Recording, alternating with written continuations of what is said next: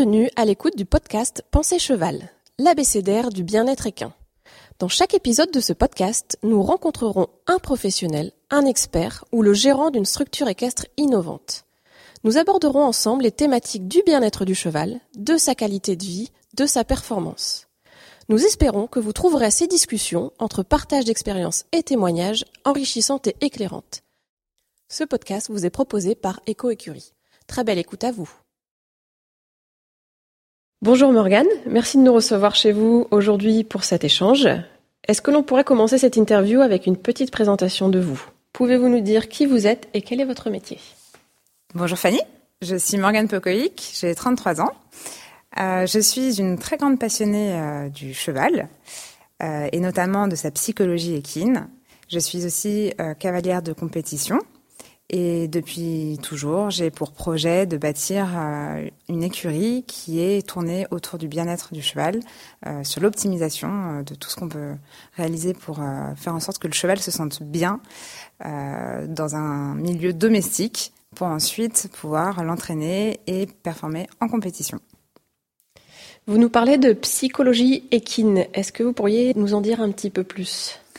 Alors oui, euh, donc euh, moi, ce qui me passionne, c'est de comprendre comment le cheval perçoit le monde, comment il interprète euh, la façon dont on communique avec lui, euh, ses capacités cognitives, ce qu'il est en mesure de comprendre et d'apprendre, et euh, d'utiliser toutes ces recherches euh, et ces résultats scientifiques sur sur le cheval pour l'utiliser, pour apprendre à communiquer avec lui, de mieux se faire comprendre et de pouvoir ainsi l'éduquer à l'équitation, au travail, que ce soit au sol ou à cheval, pour du loisir ou de la compétition, mais en tout cas apprendre à, à tisser un lien avec, à communiquer avec lui et à créer des, des, apprentissages qui nous permettent d'évoluer euh, avec lui. Je sais que vous avez un parcours très varié. Est-ce que vous pourriez euh, revenir euh, sur vos différents diplômes, différentes formations? Alors, donc moi j'avais pour projet d'avoir une double carrière professionnelle. Donc en 2014, j'ai été à la fois diplômée de mon doctorat en chirurgie dentaire pour les humains et de mon monitorat d'équitation. Euh, j'ai ensuite euh, été diplômée de mon brevet fédéral d'équitation éthologique niveau 1 et 2.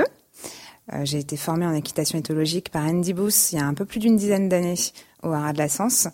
Et j'ai eu la chance de faire des démonstrations d'équitation éthologique à ses côtés et aux côtés du directeur technique du Haras de la Sens actuel qui est Manuel Godin.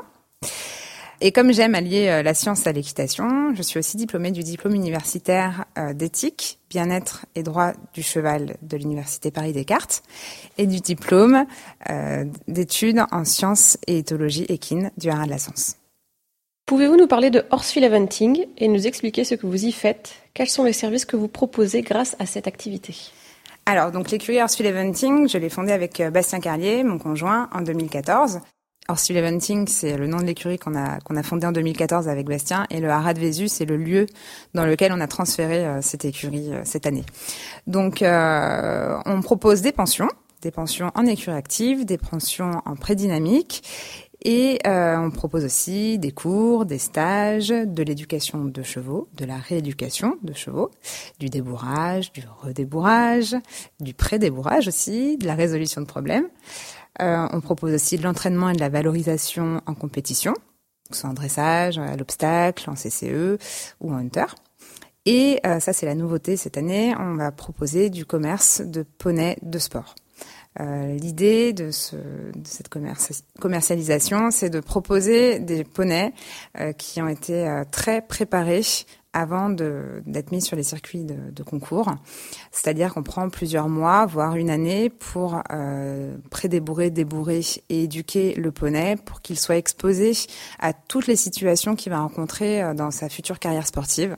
Donc, euh, pour essayer d'optimiser absolument euh, la sécurité et puis euh, le, faire en sorte que le cheval soit confiant euh, et, et sécure dans toutes les situations de la vie quotidienne et de la vie en compétition. Que ce soit au maréchal, à la douche, au vétérinaire, à l'embarquement et débarquement en vent, euh, aux applaudissements en concours, euh, à la sonorisation. Euh, voilà, toutes les situations qui sont un petit peu conflictuels, un peu compliqués, euh, qu'on malheureusement qu'on voit souvent euh, causer des problèmes, qui sont souvent le motif de pourquoi on a des chevaux euh, euh à retravailler, enfin qui, qui, nous arrivent aux écuries en fait pour gérer des problèmes.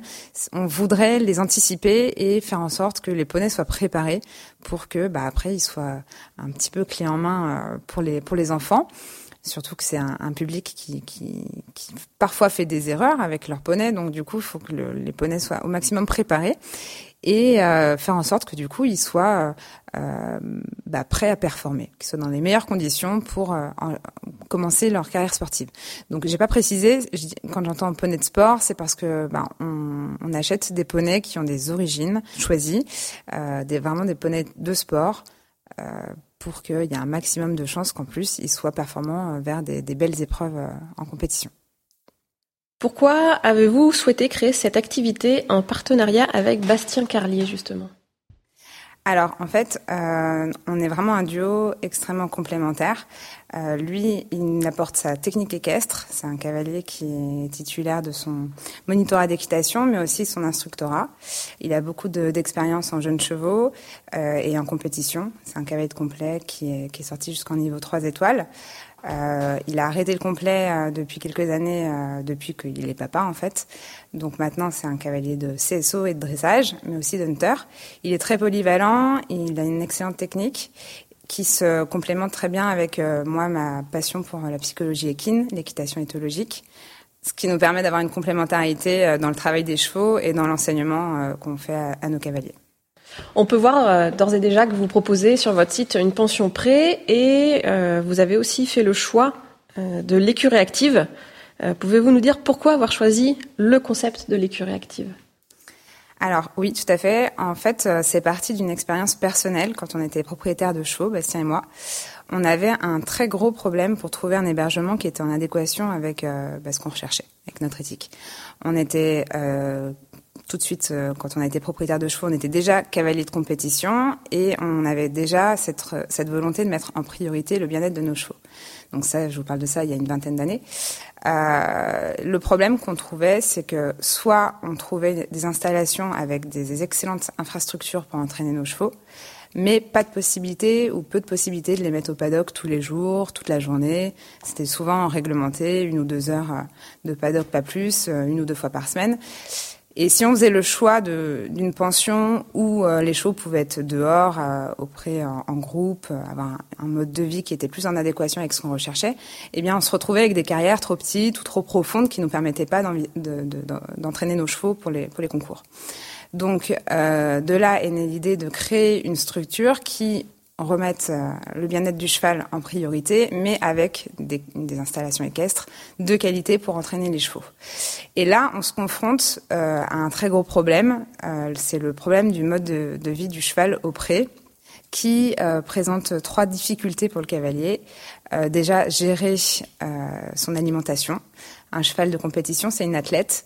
Il a une alimentation qui est très spécifique, qui est personnalisée, et on ne peut pas se permettre euh, qu'il permute sa ration avec euh, un cheval plus dominant que lui et qui, lui vole sa ration. On ne peut pas se permettre qu'il ne termine pas sa ration euh, ou qu'il mange quelque chose qui ne lui convient pas.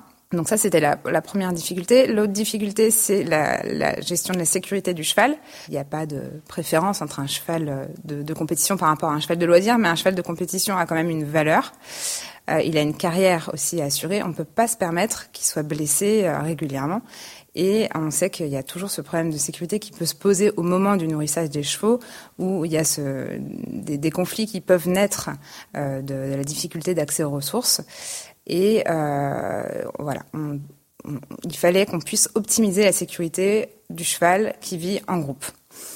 Et il y a un troisième euh, problème quand on a un cheval qui vit au pré, un cheval de compétition qui vit au pré, c'est l'accès du cheval pour aller euh, le monter quotidiennement. Euh, alors, c'est un problème qui est décuplé quand on est cavalier professionnel, mais les cavaliers propriétaires se reconnaîtront aussi dans, ce, dans cette difficulté. Quand on sort du travail et qu'on va chercher son cheval et qu'il faut parcourir 4 hectares de boue l'hiver pour euh, réussir à trouver son cheval et à le ramener, déjà, il faut avoir des, des bottes imperméables qu'il faut changer. Euh, il faut ensuite doucher son cheval pour enlever toute la boue. Il y a une perte de temps qui est énorme. Et qu'on a, dont on n'a pas toujours à disposition tout ce temps-là. ce qui, au final, ce cumul de problèmes crée des freins à mettre son cheval de compétition au pré, parce que bah, il y a moins de confort pour le, cavalier et moins de, côté pratique. Et l'écurie active permettait de répondre à tous ces, trois problèmes, ces trois problématiques, euh, trouver une solution et euh, permettait à la fois d'offrir euh, une vie de cheval à notre cheval de concours en liberté, dehors, avec d'autres chevaux, avec un accès euh, en permanence à une alimentation qui est personnalisée, individualisée, euh, qui est nourri en toute sécurité et on peut gérer très facilement l'accès au cheval euh, grâce à la programmation de l'automate qui nous permet de récupérer notre cheval euh, quand on prévoit de venir le monter. Donc tout était tout simplement géré et, et donc du coup c'est ce qui nous a fait pencher vers cette solution. Aujourd'hui, combien de chevaux peut accueillir Horsfield Eventing et à quel type de chevaux cette écurie est-elle destinée? Alors, donc on a plusieurs modes d'hébergement. En écurie active, on a une capacité d'accueil de 20 chevaux. Euh, au pré, on a une capacité d'accueil d'une dizaine de chevaux. Et on a aussi une dizaine de box pour les chevaux de passage, donc pour tous les débourrages, pour euh, les chevaux de commerce ou les chevaux en stage, ou les chevaux euh, qui viennent euh, avec leur cavalier en, en gîte. en écurie active, donc on a une vingtaine de places. Euh, et c'est plutôt adressé à des chevaux de sport, euh, enfin des poneys et des chevaux de sport ou de loisirs, mais en tout cas des chevaux qui travaillent. Euh, c'est pas une pension qui, qui accueillera de, de, des chevaux à la retraite. Est-ce que vous pouvez nous expliquer, préciser la différence entre les deux pensions que vous proposez, c'est-à-dire le pré dynamique et l'écurie active? Oui. Alors, l'écurie active, c'est une écurie où les chevaux vivent en groupe, en liberté. Euh, sur 4 hectares, avec une grande partie qui est stabilisée pour qu'ils aient les pieds au sec euh, de tout temps, et qui est géré par un automate, un distributeur euh, d'aliments concentrés. Euh, L'automate, ça va être le cerveau de, de notre écurie. C'est lui qui va permettre de gérer l'alimentation des chevaux avec une programmation qu'on fait nous-mêmes, bien sûr, et qu'on qu gère au quotidien, euh, qui est personnalisée pour chaque cheval. Et euh, la double spécificité de cet automate, c'est qu'en plus de nourrir le cheval, il va gérer les, flux de chevaux dans l'écurie. C'est-à-dire qu'en sortie d'automate, euh, en fonction de la programmation qu'on va faire, les chevaux vont pouvoir être orientés soit vers euh, une zone de foin à volonté, soit vers une autre zone qui est euh, de là où ils viennent, hein, tout simplement, donc euh, les 4 hectares, soit d'une zone de récupération où euh, on va pouvoir euh, orienter le cheval dans cette espèce de salle d'attente qui a en fait un paddock avec euh, du pré, euh, avec du foin pardon euh, à volonté dans lequel le cheval va nous attendre pour qu'on puisse venir le monter.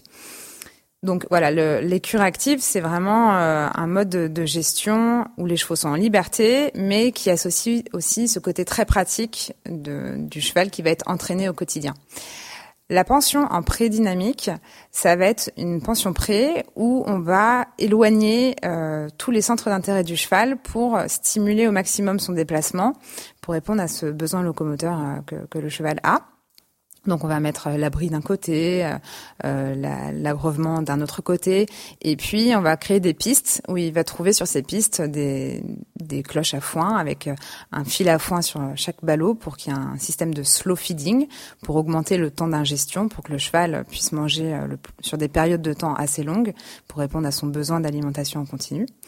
Et euh, entre ces pistes, il y a des parcelles d'herbe qui seront ouvertes euh, alternativement à la belle saison pour qu'ils aient euh, aussi de l'herbe à manger avec un système de rotation de, des, des, parcelles. Vous nous dites privilégier l'écurie active pour les chevaux de sport. Pourquoi avoir fait ce choix?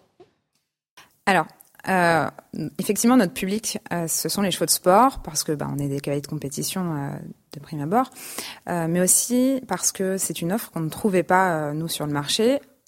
Euh, en tout cas, en adéquation avec notre éthique, notre éthique qui est de baser notre mode de gestion des chevaux sur d'abord savoir ce qu'est un cheval, pour pouvoir le gérer en fonction de ses besoins fondamentaux et de toujours mettre en priorité le respect de ses besoins fondamentaux avant d'envisager d'utiliser le cheval.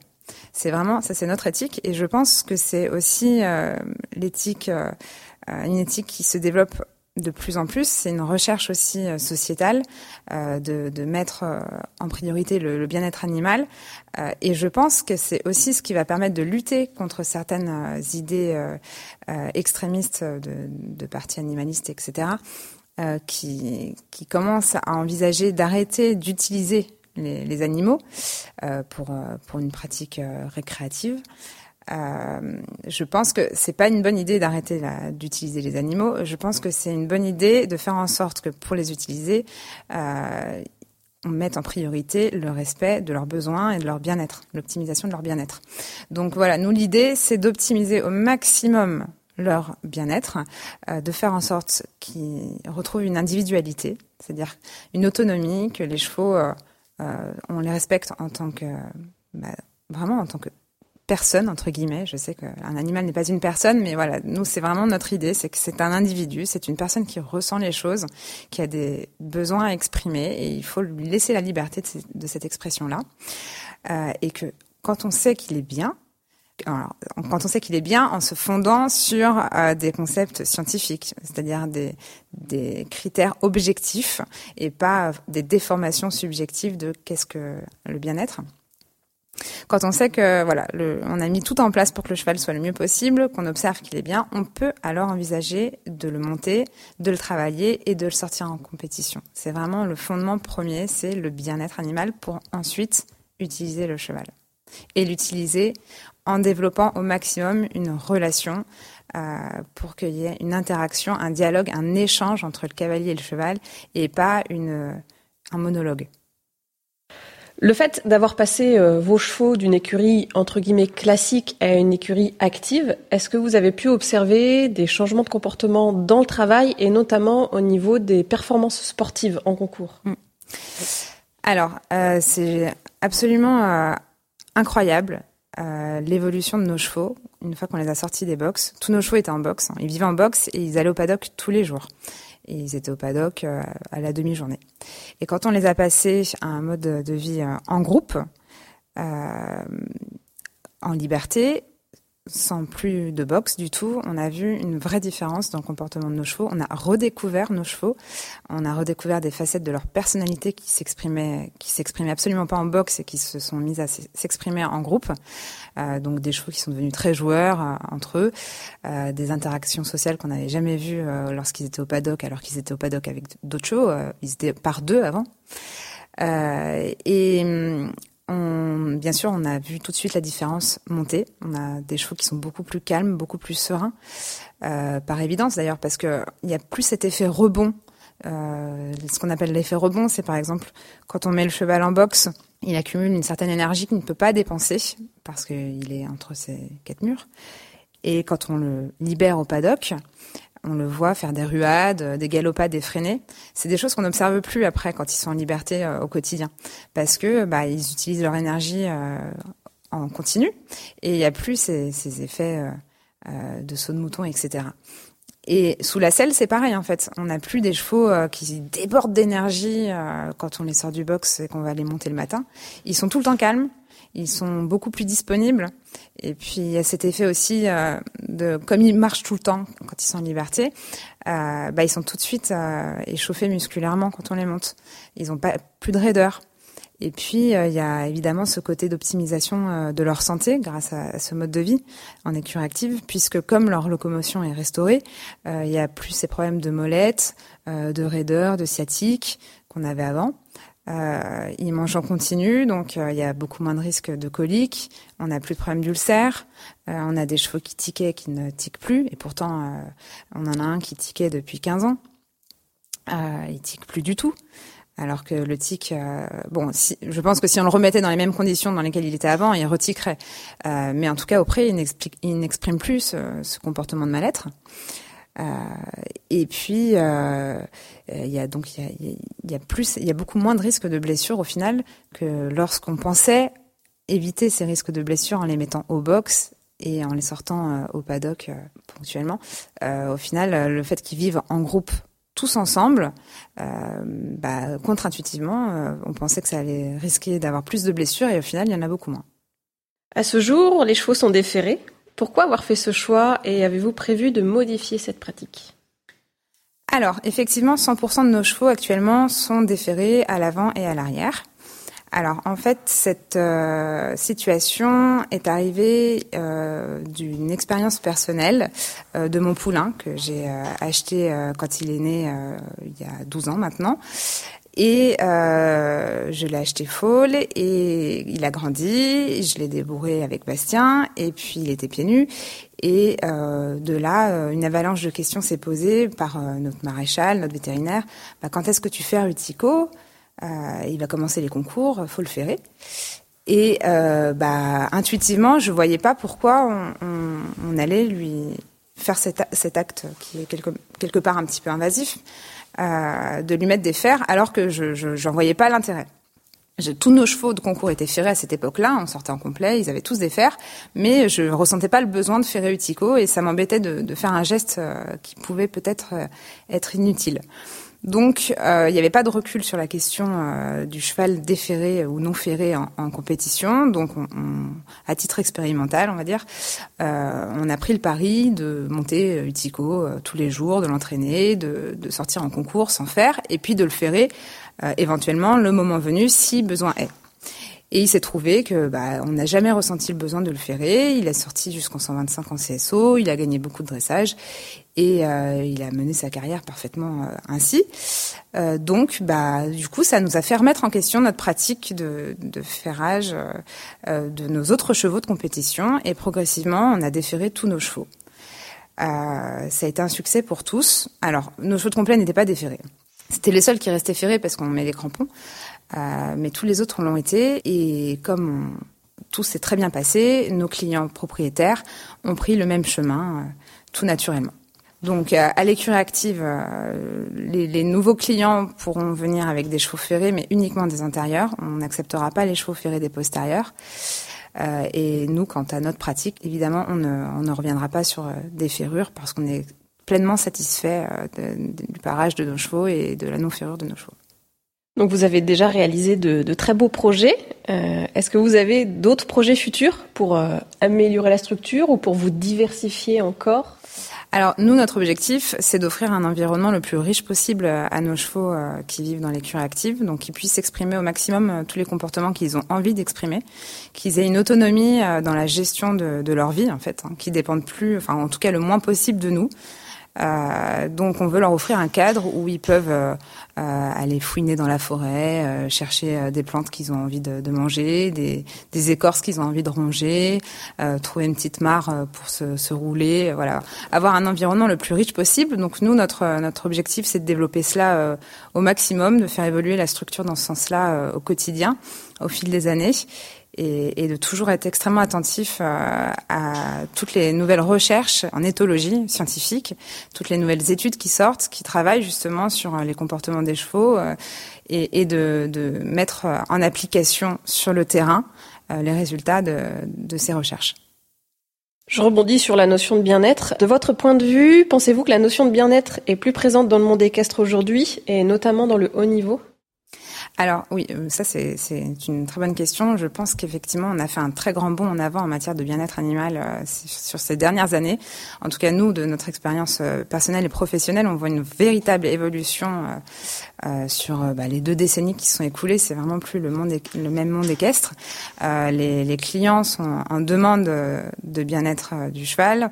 maintenant, je pense que c'est difficile de concevoir l'idée de mettre son cheval en pension et qu'il sorte pas au paddock, alors qu'il y a 20 ans c'était plutôt l'inverse. C'était une folie de demander à ce que son cheval sorte au paddock tous les jours.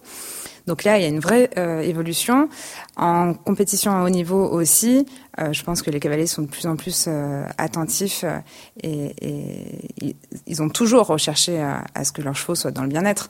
Mais je pense que parfois on avait une vision erronée du bien-être du cheval, assez anthropomorphique. On était un petit peu déformé par par notre vision humaine du, de ce que pouvait être le bien-être du cheval. Et, et grâce à l'évolution de, de ces connaissances et à la diffusion de ces connaissances, je pense qu'on arrive à plus se mettre à la place du cheval comme un cheval et donc à, à mieux faire évoluer le bien-être animal euh, sous, sous, sous, toutes ses coutures, que ça passe par l'hébergement du cheval, par les façons de l'éduquer, par les façons de le traiter et le matériel qu'on utilise pour le monter. Pour conclure, est-ce qu'il y a une phrase qui vous guide tous les jours dans votre travail et dans votre envie de préserver le bien-être du cheval?